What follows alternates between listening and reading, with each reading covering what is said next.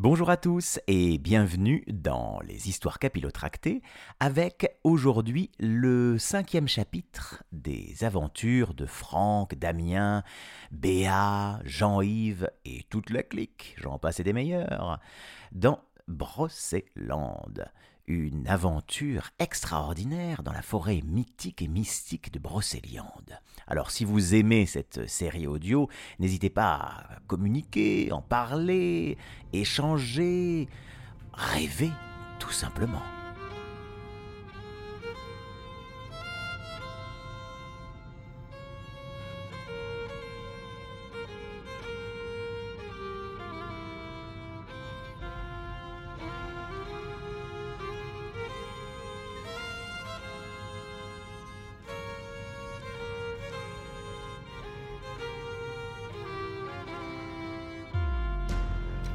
Franck et Jean-Yves s'approchent de la taverne qui semble fermée. Franck fronce les sourcils.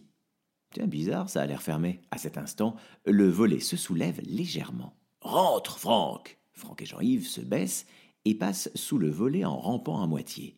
Jean-Yves pousse des soupirs agacés. Bah, c'est quoi ce traquenard? En pénétrant dans l'établissement, les deux voisins ouvrent de grands yeux effarés, en découvrant les créatures qui occupent l'endroit. Entre humains, elfes, trolls et fées, le bar est rempli comme jamais. Tu crois vraiment qu'un festival de rue va me remonter le moral? Je déteste les saltimbanques. Papy vient à leur rencontre. Il a les larmes aux yeux en regardant la marque sur le front de Franck. J'ai privatisé le bar pour fêter l'avènement de mon nouveau disciple. Bah ça va, on le saura qu'il a gagné ce foutu concours. Mais alors ce, ce serait toi, Merlin? Merlin lui fait un clin d'œil complice et va servir une table de gros trolls bourrus qui boivent cul sec leur verre. Bondrac le troll est parmi eux. Hé, vas-y mollo avec ma bière, Bondrac. C'est pas du petit lait que tu bois là. Tu vas encore finir sous la table comme la dernière fois. Bon, euh, on le boit ce coup euh, demande Jean-Yves. Oui, oui, t'as raison. Allez, allons au bar. Y a pas un coin un peu plus tranquille, à l'écart? Pourquoi tu veux me rouler une pelle ou quoi? Jean-Yves lève les yeux au ciel. Les deux voisins sont à présent attablés face à face, dans un petit box au fond de la salle. Devant Franck, les chopes de bière vides se sont accumulées, il dodeline de la tête, il a les paupières qui tombent alors que Jean-Yves sirote un jus de tomate. Tu es sûr que tu ne veux pas d'alcool? Ah, tu me fais de la peine avec ton jus de tomate. Non, non, sans façon, mais continue de boire, hein. je sens que t'en as besoin. Eh oui, ça doit être dur ce célibat. Ah, c'est un peu tôt pour parler de célibat, mais puis bon, c'est vrai que maintenant euh, que je suis sélectionné, euh, maintenant que je suis sélectionné, ma femme va revenir, c'est sûr. Ouais, ouais, ouais, bien sûr. C'est ce que je me disais au début avec la mienne. Puis, euh, elle n'est jamais revenue. Alors je me suis inscrit sur des sites de rencontres, mais bon, ça n'a jamais trop collé. Dès que je leur montrais mon fumier, elles partaient tout en courant. Ah, Bon, alors ça, c'est incompréhensible. bon, c'était juste pas les bonnes. Moi, j'ai besoin d'une femme qui soit fière de moi, qui croit en mes rêves. Voilà. Comme je te comprends, Jean-Yves, ouais. Comme je te comprends. Franck, mélancolique, finit son verre avant que sa tête ne s'écroule sur son siège. Il se met alors à ronfler bruyamment. Jean-Yves jette des coups d'œil aux alentours, puis il contourne la table et, en prenant bien garde de ne pas réveiller Franck, il retire le sac contenant la météorite de sa poche. Pendant ce temps, une petite ferme et ses champs en bordure de la forêt de Brocéliande. La silhouette du sorcier maléfique se profile. Il lève les bras, des nuages opaques emplis de spectres au visage haineux se forment au-dessus de sa tête avant de foncer vers les arbres en bordure de forêt. Nombre d'entre eux tombent à la renverse, dans un grand craquement. Le fermier sort avec son fusil qu'il braque sur le sorcier. C'est quoi ce raffut, là? Le sorcier se tourne vers lui avec un sourire glaçant. Il fait un signe de la main et le nuage maléfique fonce droit sur le malheureux fermier. Après l'avoir atteint, il disparaît. Le fermier s'est transformé en une statue de pierre qui, après quelques secondes, explose. Les cailloux retombent dans le champ. Sous le regard vide et froid des poupées de porcelaine de Sylvie, Damien délire et se tortille de douleur dans le lit, en sueur. Non Non Non À son chevet, Zladi et Golok l'observent à la fois, inquiets et impuissants. Zolar nous avait prévenu que son état empirerait, dit Golok. Il faut tout faire pour essayer de le guérir. Allez, viens, Zladi, fais comme moi. Golok appose ses mains sur le front transpirant de l'enfant. Zladi se remet en position et les deux elfes ferment les yeux. Une lumière jaune émane de leurs paumes, mais elle est vacillante. J'ai mal. Maman, j'ai mal. La lumière disparaît, et les deux elfes épuisés rouvrent les yeux. Oh, ça marche pas. Notre pouvoir est inefficace. Il faut prévenir sa mère. Golok saute du lit et quitte la chambre, suivi de Zladi.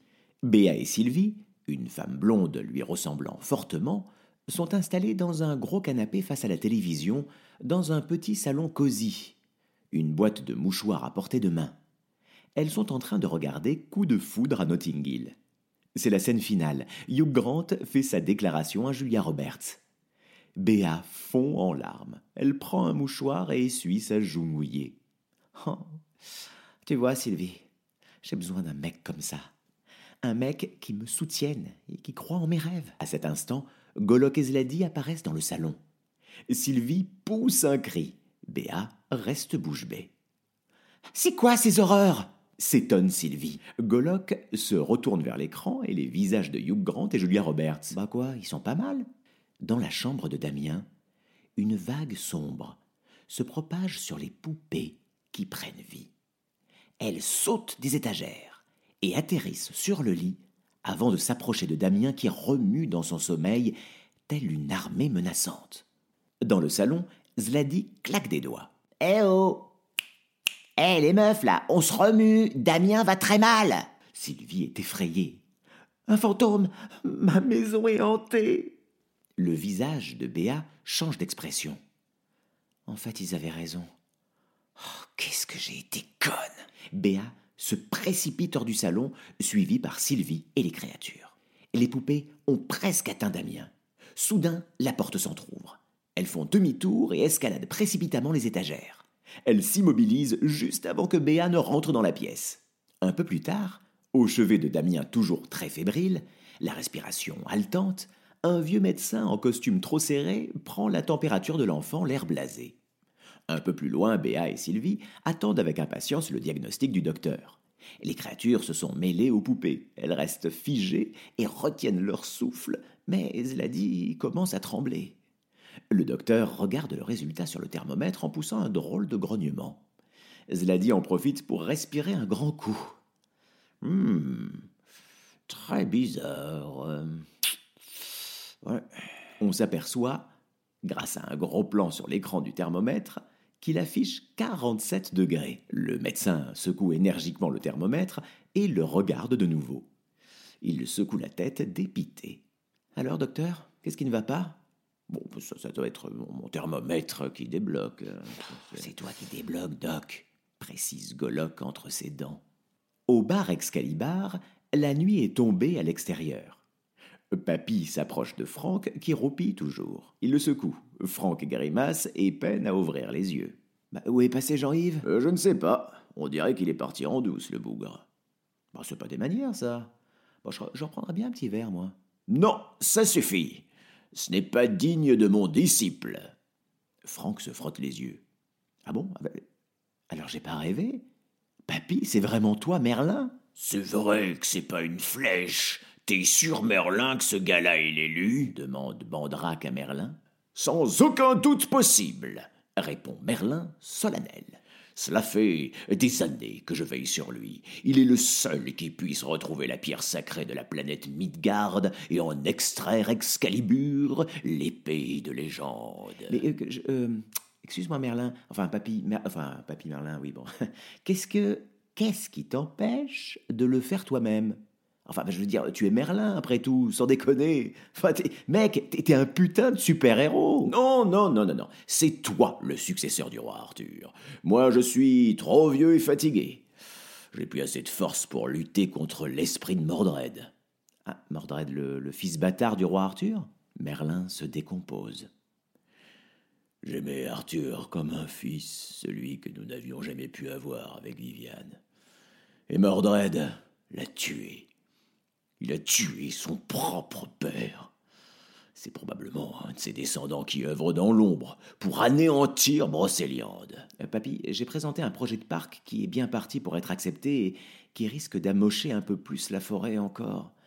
Mais il y, a beaucoup d'argent à la clé et ça nous aiderait tellement avec Béa. Il est évident que par des moyens qui ne m'apparaissent pas encore clairement, Mordred tente de t'attirer du côté obscur, comme dirait l'autre. Il t'utilise via ce projet.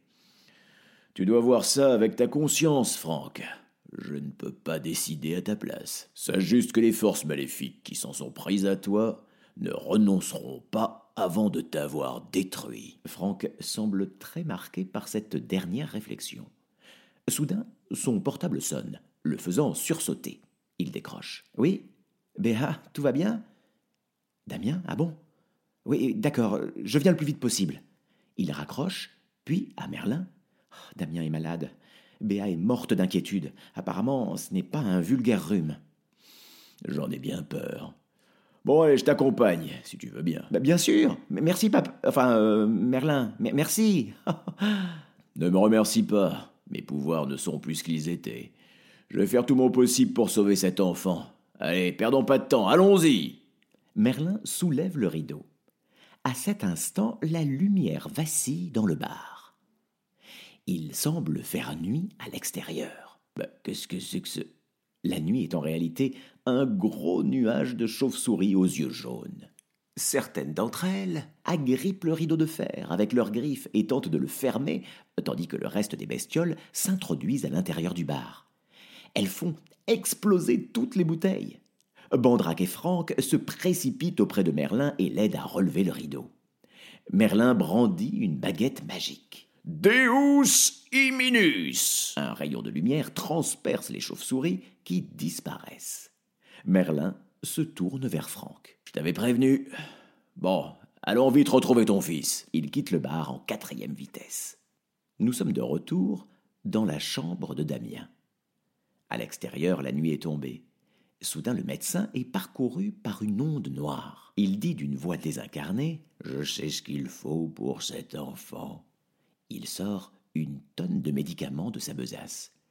Il suffit qu'il ingère tout ça et il dormira très bien, très longtemps. Béa et Sylvie semblent légèrement terrifiés. À cet instant, Merlin et Franck pénètrent en coup de vent dans la pièce. Merlin brandit sa baguette. Dormicus Le médecin tombe à terre, inconscient. Zladi en profite pour sauter à terre. Ah, fini le camouflage, oh, j'en pouvais plus. Zolar pénètre dans la pièce accompagné d'une escorte de créatures. La petite chambre semble à présent bondée. Merlin salue Zolar avec une mine fermée. La créature le salue froidement à son tour. Franck murmure à l'oreille de Merlin. Il paraît que vous vous êtes euh, brouillé hmm? Il s'est passé quelque chose de grave? Oui, ce vieux fou a triché au dé. Mais nous avons des problèmes plus importants à traiter. Merlin passe sa main au-dessus du front de Damien tout en lui souriant avec tendresse. Euh, je ne suis pas certaine que ces méthodes soient appropriées, s'inquiète Sylvie auprès de sa sœur Béa. Il est quand même un peu bizarre ce type.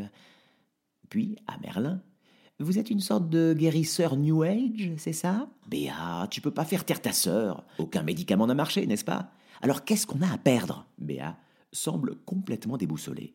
Elle lance des regards impuissants à son mari et à sa sœur, mais elle finit par hocher la tête. Merlin prend les mains de Béa dans les siennes et il plonge son regard dans le sien. J'espère que Damien ira mieux rapidement. Malheureusement, je ne peux pas le guérir complètement. Les forces qui l'affectent sont bien trop puissantes. Je sais que vous êtes effrayé. La situation vous échappe et vous ne pouvez pas vous raccrocher à la douce certitude du monde rationnel. C'est tout à fait normal d'avoir peur. Euh, Béa, tu vas quand même pas croire ce starbé, dit Sylvie. Je ne sais plus quoi croire, rétorque Béa. À cet instant, Damien ouvre les yeux. Franck et Béa se précipitent auprès de lui et prennent sa main. Il leur sourit. Soudain, il grimace de douleur. Il porte la main à son crâne. Oh mon ange, qu'est-ce qui se passe? Elle fond en larmes et elle se tourne vers Merlin. Je vous en prie, faites quelque chose. Oh, douce Béa, j'aurais besoin de l'aide de votre mari pour apaiser votre fils. Vous n'en avez pas encore pris conscience, mais Franck a de grands pouvoirs. Sylvie ouvre la bouche et s'apprête à parler. Sylvie, ce n'est vraiment pas le moment, lui lance Béa. Béa lance un regard implorant à Franck, qui hoche la tête. Les deux hommes se placent de chaque côté du lit, au niveau de la tête de Damien. Le magicien place ses deux mains au-dessus de sa tête et il invite Franck à l'imiter d'un signe de tête. Franck place ses mains à côté de celles de Merlin. Après quelques secondes, une douce lumière dorée entoure leurs mains avant de se propager jusqu'au petit garçon qui, après quelques secondes, sourit. Ça va un peu mieux. Béa lance un regard admiratif à Franck. Merci. Attention, si vous ne voulez pas que l'état de Damien empire, il faut absolument retrouver Excalibur avant la destruction de la forêt. Franck, ton fragment devrait nous indiquer sa position, mais tu es le seul à pouvoir le faire fonctionner. Si on n'agit pas assez vite, la vie de ton fils pourrait être en danger. Sylvie lance un regard effaré à Béa, qui hoche les épaules avec un sourire crispé. Franck tâte sa poche, puis il fronce les sourcils. Ah, le fumier